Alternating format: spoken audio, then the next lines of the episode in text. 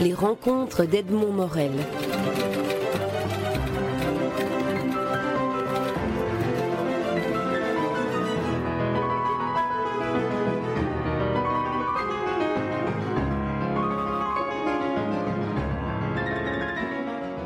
Vincent Engel, vous publiez votre dernier roman en date aux éditions Jean-Claude Lattès, Le mariage de Dominique Ardenne.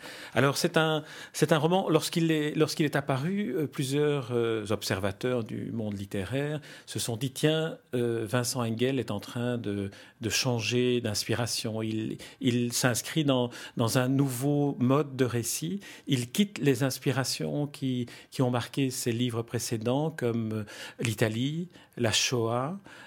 euh, la révolte aussi, qui étaient trois thématiques que l'on retrouvait dans, vos romans. Alors, euh, racontez-nous un peu la, genèse de ce, roman-ci, qui est un peu particulière.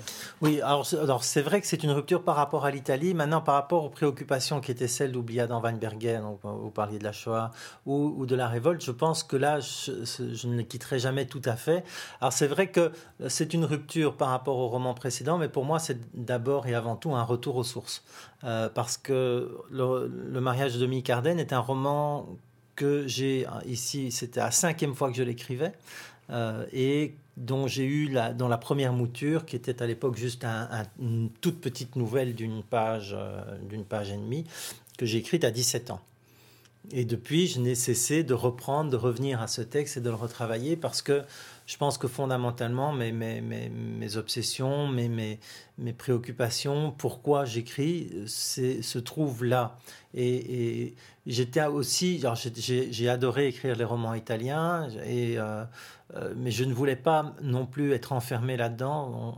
On, se laisse vite enfermer en, en littérature, surtout par les médias ou par le, même le public qui attend que, que, que, vous refassiez ce qui lui a plu une, fois sans se rendre compte que c'est peut-être pas une bonne idée, qu'il faut mieux rester euh, sur un goût de trop peu que sur un goût de trop.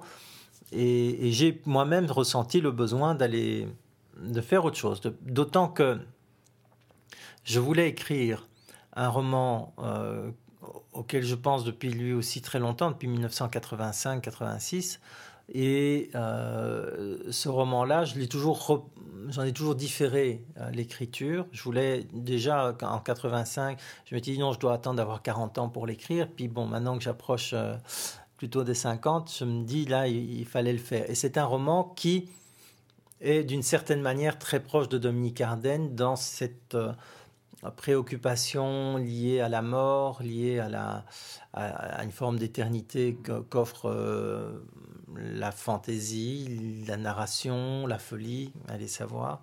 Euh, donc c'était vraiment important pour moi d'avoir cette étape-là, d'avoir ce Dominique Ardennes qui venait euh, faire rupture, mais aussi faire le lien avec le passé et être aussi le point de départ d'autres choses. Ce qui ne veut pas dire que je ne reviendrai pas à l'Italie, euh, au départ, j'ai dit ça, maintenant c'est fini, mais il faut jamais dire jamais. Et je sens poindre en moi, c'est peut-être parce que l'hiver arrive, euh, l'envie de revenir à l'Italie, mais je ne le ferai que si vraiment j'ai quelque chose de, neuf à apporter euh, qui permettrait, ça faisait longtemps que je disais que j'allais le faire, de vraiment conclure l'ensemble toscan.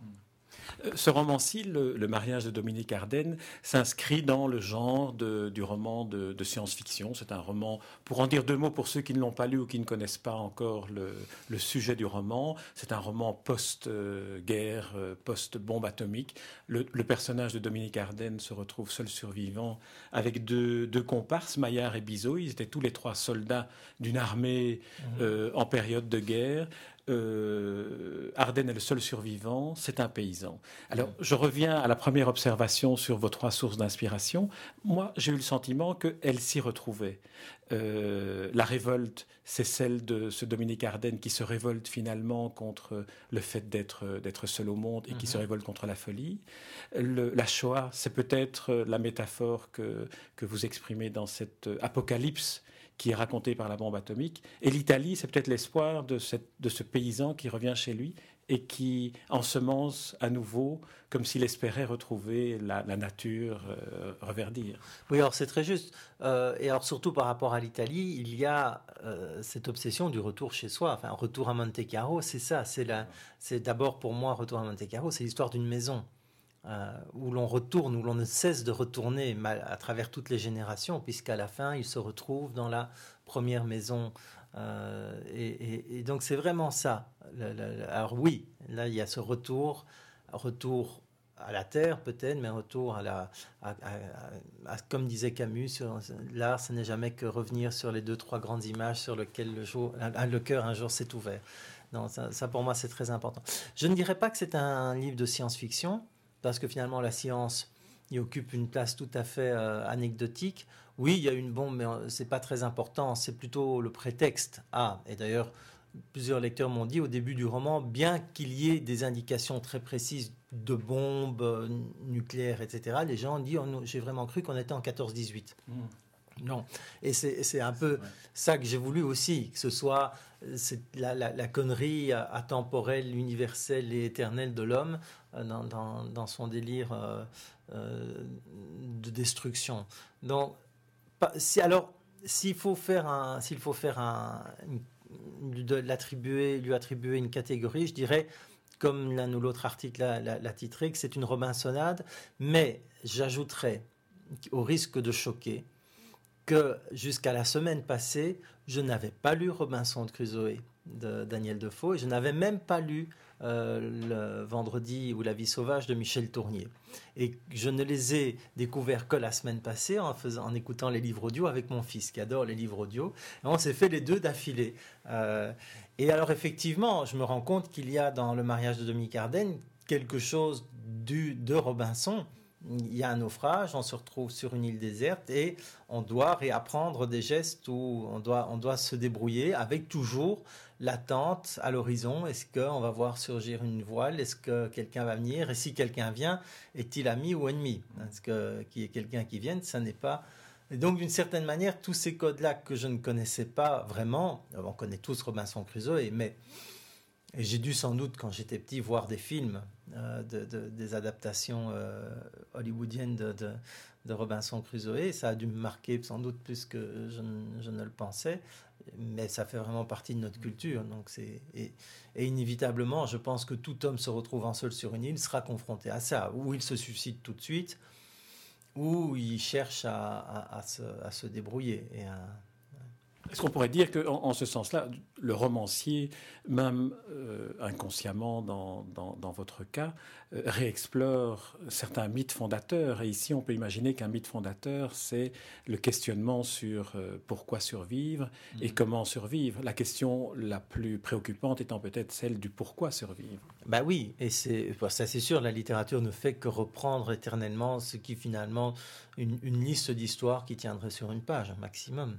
Et, et tout a été dit, c'est magnifique, parce qu'on peut quand même tout redire continuellement et tout réinventer. Moi, ça m'a jamais paru un obstacle, mais Ulysse, d'une certaine manière, se pose continuellement cette question pendant son Odyssée. Eh ben, pourquoi, pourquoi vouloir rentrer chez moi? Pourquoi euh, vouloir m'en sortir? Pourquoi? Et, et, finalement, pour découvrir quoi quand j'arrive Vous, êtes euh, non seulement écrivain, mais aussi un, observateur et un, critique euh, de la littérature. Donc, euh, au moment d'écrire, vous, devez sans doute vous poser des, questions, surtout lorsqu'un livre comme celui-ci a connu plusieurs versions, puisque mhm. vous nous dites que la première vous est venue à l'âge de 17 ans. Comment le, personnage de Dominique Ardenne, qui est un personnage de, paysan, qui est un homme simple, qui finalement est le seul qui va survivre de, la terre entière apparemment, mais surtout de ses, de ses deux autres euh, compagnons, dont l'un est un intellectuel et l'autre est plutôt un, bon vivant, un jouisseur. Mhm. Lui, c'est le paysan. Il est devenu paysan tout de suite ou, dans, votre création ou bien vous avez dû élaborer un peu, raconter comment, donc, ça se Donc, dans la toute, toute, toute, toute première version, c'était un paysan qui rentrait chez lui et tout était détruit. Et d'ailleurs, ces pages-là sont encore dans le, dans, dans le texte actuel. C'est le passage où il est dans sa cuisine et la porte claque derrière lui, il croit que sa mère est là, elle va le serrer dans ses bras, et ce n'est rien que vent. Et donc ça, c'était déjà ça, c'était le cœur de la nouvelle. Et puis après, j'en ai fait euh, une version où le personnage me ressemblait beaucoup trop, il était trop... Euh, trop un télo, il se posait trop de questions, il était contre, c'était vraiment un, un, machin d'un un machin d'intello quoi. Et puis je me suis dit non, ça va pas. Pour le, pour le reprendre, tu dois vraiment faire de ton personnage quelqu'un qui n'a strictement rien à voir avec toi. Il faut aller aux antipodes de ce que tu es et de ce que tu fais. Donc, je me suis qu'est-ce qui me ressemble le moins possible? Ben, C'est un paysan, parce que je suis citadin, parce que j'aime la campagne comme un citadin peut aimer la campagne. Et, euh, donc, c'était amusant parce que j'ai été rencontrer un agriculteur pour pas écrire des conneries non plus, hein, savoir euh, quand sème-t-on euh, du blé, combien faut-il semer à l'hectare, que peut-on espérer comme rendement? Donc toutes les, toutes les notations dans le bouquin qui traitent à l'agriculture sont en tout cas euh, placé sous l'autorité d'un professionnel. Je n'ai pas inventé les choses. Et, donc, ça, pour moi, ça m'a permis de, trouver la manière de vraiment raconter cette histoire que je voulais raconter. Et lorsque, lorsque le, personnage d'Edmond, euh, lorsque le personnage Dominique Ardennes apparaît, euh, se développe dans, dans, les souvenirs, parce que vous entrelacez les souvenirs de son départ à l'armée, mhm. de son amour euh, déçu avec, avec Nathalie, et le présent qu'il observe, il n'est jamais, sa voix intérieure n'est jamais celle de quelqu'un qui, qui pense, mais de quelqu'un qui, qui survit et s'interroge sur le sens de ce qu'il est en train de faire. Oui, c'est c'est un homme assez, assez fruste et, il se pose des questions, mais ah, il, va commencer à s'en poser lorsqu'il va surtout commencer les soirs d'hiver où il s'ennuie à lire le carnet que Bizot, euh, le, caporal, lui a laissé, l'agenda de sa mère, qui comprend quasiment rien. Il se pose des questions, mais ce sont des questions très très basiques. Et il y a des choses dans le carnet de, de Bizot qu'il ne comprend pas bien, qui évoquent, par exemple, il y a cette phrase Faut-il laisser le monde aux cloportes qu'il trouve très énigmatique jusqu'au jour où il va être confronté à, pas des cloportes mais des insectes qui sont peut-être une menace et où il va devoir poser un, geste, un acte euh, lourd. Euh, le, fait que Bizot, qui est l'intellectuel du, trio, euh, écrit, intrigue beaucoup Dominique Ardennes, qui à un moment donné dit, et ça c'est quand même un clin d'œil d'un écrivain à soi-même, qui est mais pourquoi Bizot écrit-il à personne? Oui. Ah bah oui, c'est ça. Ça, c'est vraiment quelque chose qu'il ne comprend pas. Bon, qu'on écrive, ça, il l'a fait. Il a écrit quelques lettres à sa famille pour donner des nouvelles. Mais écrire pour personne, ça, c'est vraiment le truc ici. Il faut être taré pour faire ça. et ça, et c'est là où je trouve que le personnage a un peu... Vous, vous parliez, vous, vous évoquiez Albert Camus. Il est un peu camusien. C'est un personnage qui est, mm-hmm. qui est finalement tout seul avec ses pensées, que personne ne comprend, et mm-hmm. qu'il n'essaye même plus de transmettre au monde extérieur. Et il ne comprend même pas comment... Il ne comprend plus comment fonctionne l'humanité. Sauf que, oui, non, c'est tout à fait un personnage camusien, ça c'est certain. Il est, il est solitaire, mais il, essaye aussi d'être solidaire parce que ce qu'il fait, même si ça se passe dans le huis clos de sa folie, ce n'est pas pour lui seul. Il, pense-t-il, parce qu'il veut reconstruire la vie, il veut, il, veut euh, réorganiser, il dit, il veut, il, veut, il veut rendre la vie au pays, pas seulement à lui. Lui veut survivre parce qu'il est viscéralement attaché à la vie, ça c'est sûr, mais il n'y a pas que lui. Hein. si jamais, et, puis le si jamais devient un délire ou, une illusion, et il le fait vraiment pour plus que lui. Au début du roman, avant que, que la guerre ne se déclenche, au moment où toute la, la communauté du village vit dans la menace d'une guerre imminente, euh, vous, vous, vous, évoquez le, le, fait que finalement personne ne s'y intéresse aux, aux, événements extérieurs, plus personne ne lit de mmh. journal, plus personne ne regarde la télévision, avec cette phrase, cette formule que vous avez qui est de dire de toute façon des paysans, on en aura toujours besoin. Mmh. Alors c'est en même temps euh, vrai, mais c'est en même temps extrêmement euh, pessimiste. Euh, je vois pas pourquoi c'est pessimiste. ça, ça, veut dire que plus aucune, que finalement l'homme n'est plus qu'un animal. Euh, non, parce que dans l'agriculture, il y a le mot culture quand même. C'est pas l'animal, il chasse. Il n'élève pas, il ne cultive pas. Non, ça pour moi, l'agriculture, c'est le départ de la civilisation. C'est d'abord le départ de la sédentarité. C'est on s'installe, on construit des villages, des villes, euh, et on établit un, quelque chose autour de ce que l'homme tire de la terre. Donc c'est non, pour moi c'est plutôt c'est plutôt positif. Je suis pas je suis pas un écolo à tout craint. Je suis pas du tout pour le retour à la terre. Je crois que vivre dans une vraie campagne, je deviendrai cinglé après après trois semaines. Mais je pense que et je pense d'ailleurs que la, dans, les, dans le siècle qui vient, la véritable richesse pour les gens, ce sera l'accès à l'espace. Et, euh, à la, à la nature et à la, les, les endroits comme ça vont devenir le vrai luxe. Vraiment.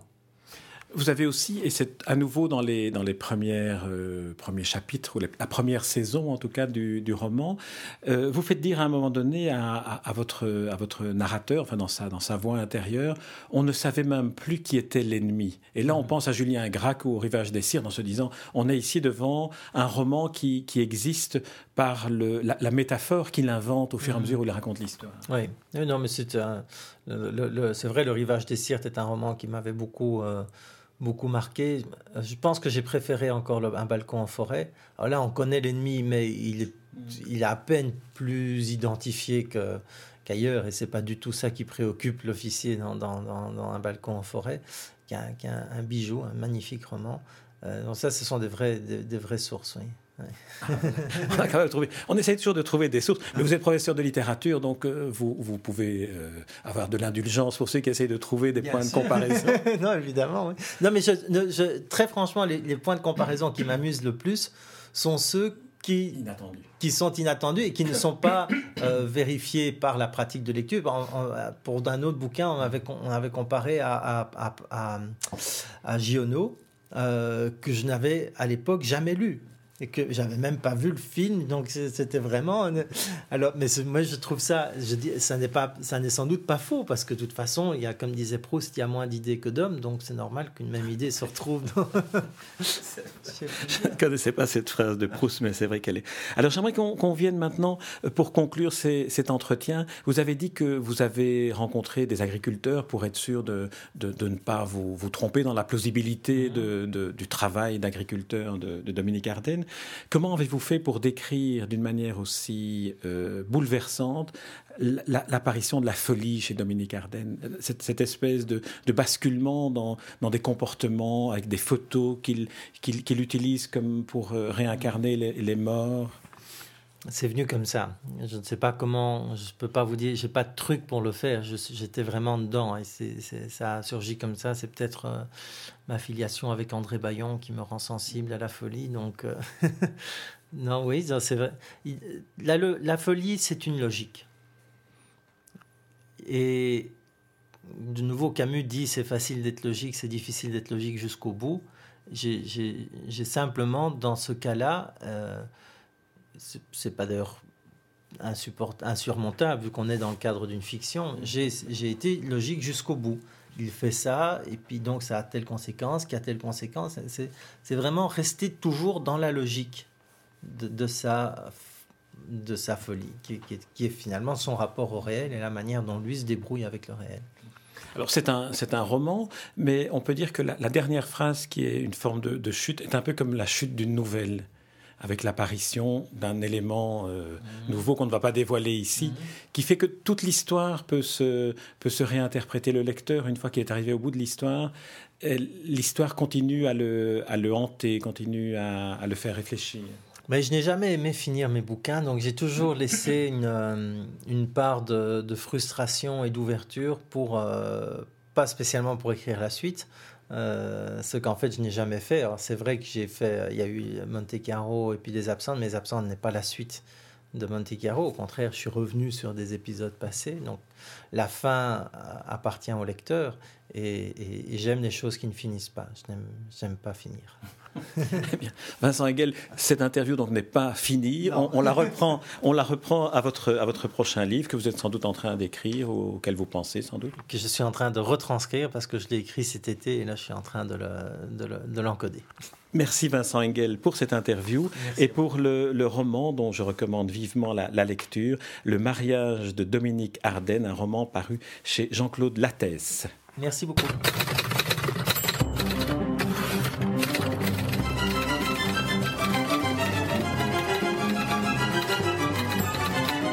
Les rencontres d'Edmond Morel.